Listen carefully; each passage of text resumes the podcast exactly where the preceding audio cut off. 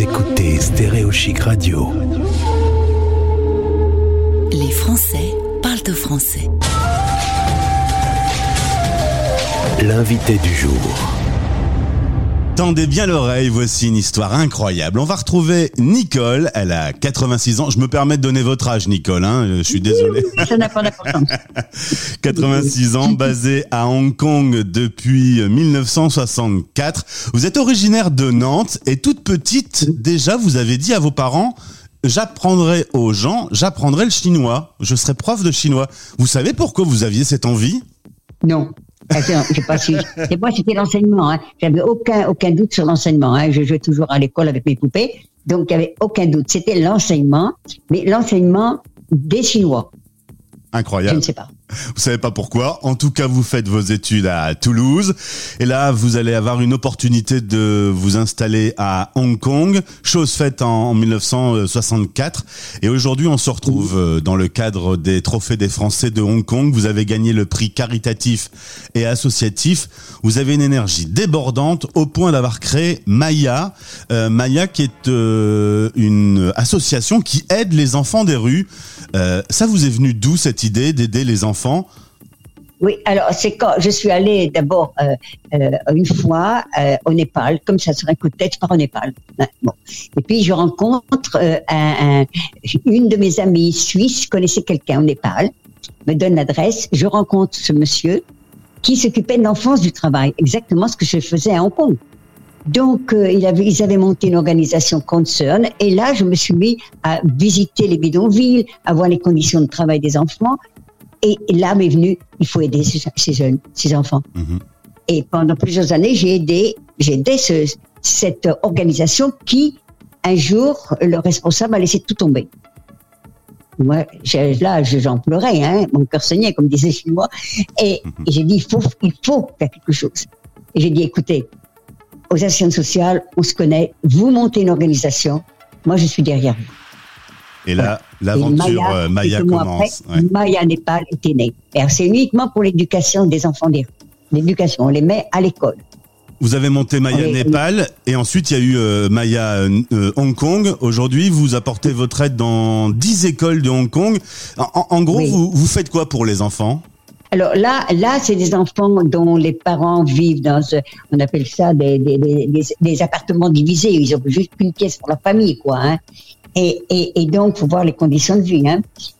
Et donc, c'est des enfants euh, dont les parents quelquefois sont sans travail. ou- Donc, le gouvernement n'aide pas nécessairement. Donc, nous, on vient en aide à ces enfants qui sont les plus démunis de Hong Kong. Et ça, on les, on les, on le- on les aide à travers l'école, par les directrices, Mhm. qui nous donnent un budget. Voilà, on a tant d'enfants qui ont besoin de ça, elles nous donnent un budget. On en discute avec le groupe, parce qu'on est quand même un groupe à Maya. Et, et là, on, on- Maya fait un chèque pour les écoles. Mais c'est les directrices, ça ne passe pas les directrices. On donne jamais un centime aux familles, ou aux enfants. C'est toutes les directrices. D'accord. Voilà. Concrètement, vous avez euh, une aide dans le scolaire. Il y a des assistantes sociales aussi euh, pour euh, accompagner leur santé. Et ces enfants, vous les accompagnez euh, le temps qu'il faut pour que, on va dire, euh, ils puissent euh, se reconstruire un peu. Au Népal, on a des enfants, euh, parce que souvent, ils, ils habitent dans les bidonvilles, il n'y a pas d'eau, il n'y a pas d'électricité, il n'y a pas de toilette, rien. hein. Donc, euh, donc euh, on, on a monté, on fait tous les mois un check-up médical pour les enfants et pour les parents. Maintenant, c'est organisé. Et de façon que si un enfant n'est pas en bonne santé, il peut pas étudier. Hein. Ouais. Alors nous, le but, nous, c'est de les mener, ces enfants, jusqu'à leurs études secondaires et même universitaires, pour sortir de la misère. Il n'y a que ça, il n'y a que l'éducation qui va les sortir de la misère. Mhm. Est-ce que vous pouvez nous dire aujourd'hui, grâce à ce euh, prix caritatif et associatif des trophées des Français de Hong Kong, qu'est-ce que ça a changé pour vous? Une meilleure visibilité, plus de rencontres, un plus grand réseau? Oui, c'est ça. Plus de rencontres avec les autres euh, candidats qui ont été nommés. C'était, c'était, on s'est tous bien, on s'est rencontrés, on a échangé, et, et, et en plus, ça a permis euh, pour moi de témoigner aussi de, de, de ce que je faisais. Un témoignage pour Maya, un témoignage euh, et, et, ça aussi de, et aussi d'inclure l'équipe parce qu'on est toute une équipe à Hong Kong. hein, travaillons. Donc, donc pour moi, ça a été ça, ça a été approfondir un témoignage et rencontre. Voilà. Euh, Je mettrai ça sous, comme ça. Vous êtes euh, basé à Hong Kong donc depuis euh, 56 ans. Euh, Hong Kong en ce moment c'est chaud, c'est humide. Juste quand on a commencé Oui, l'interview, vous m'avez dit j'ai déjà fait une petite marche ce matin. Oui, ce matin, j'ai fait, enfin, j'ai fait, je suis monté au pic, là, euh, 500 mètres. Euh, bon, j'ai marché à peu près 11 km ce matin. Quelle énergie Nicole Et il faut savoir vous suivre, hein, je pense vous. Eh Ben oui, ben c'est ça qui, qui donne la joie, c'est ça qui continue tant qu'on peut le faire. Hein. Petite question par rapport à la France. Euh, la France vous manque pas visiblement puisque hum, vous êtes Jamais. resté expat. Racontez-moi. Jamais. Ça m'a jamais manqué. La France ne m'a jamais manqué. Et pourtant, je suis très proche de ma famille, de mes, mes frères et sœurs, mes neveux et nièces, on est très, très, très proches.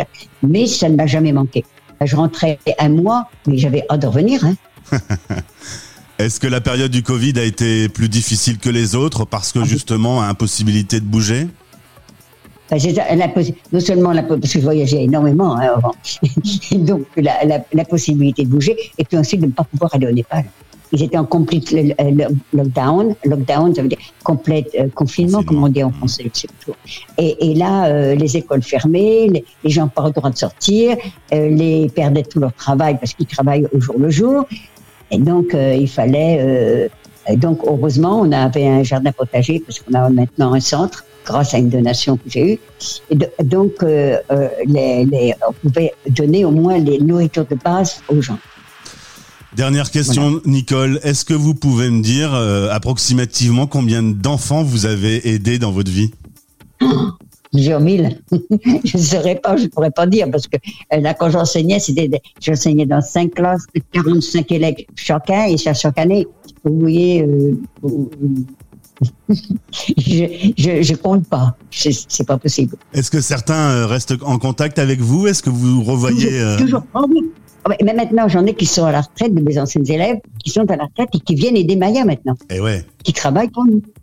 Donc c'est formidable. Très belle histoire, l'histoire de Nicole et euh, la création de Maya World, euh, Maya au Népal, Maya à Hong Kong et même Maya en, en France maintenant pour euh, trouver des aides pour développer votre réseau. Bravo Nicole, super, très très belle carrière et belle histoire. Ben, avec plaisir, vraiment avec plaisir. Je vous souhaite une belle journée, à bientôt. Merci. Et moi aussi, au revoir. Les Français parlent de français. En direct à midi, en rediff à minuit.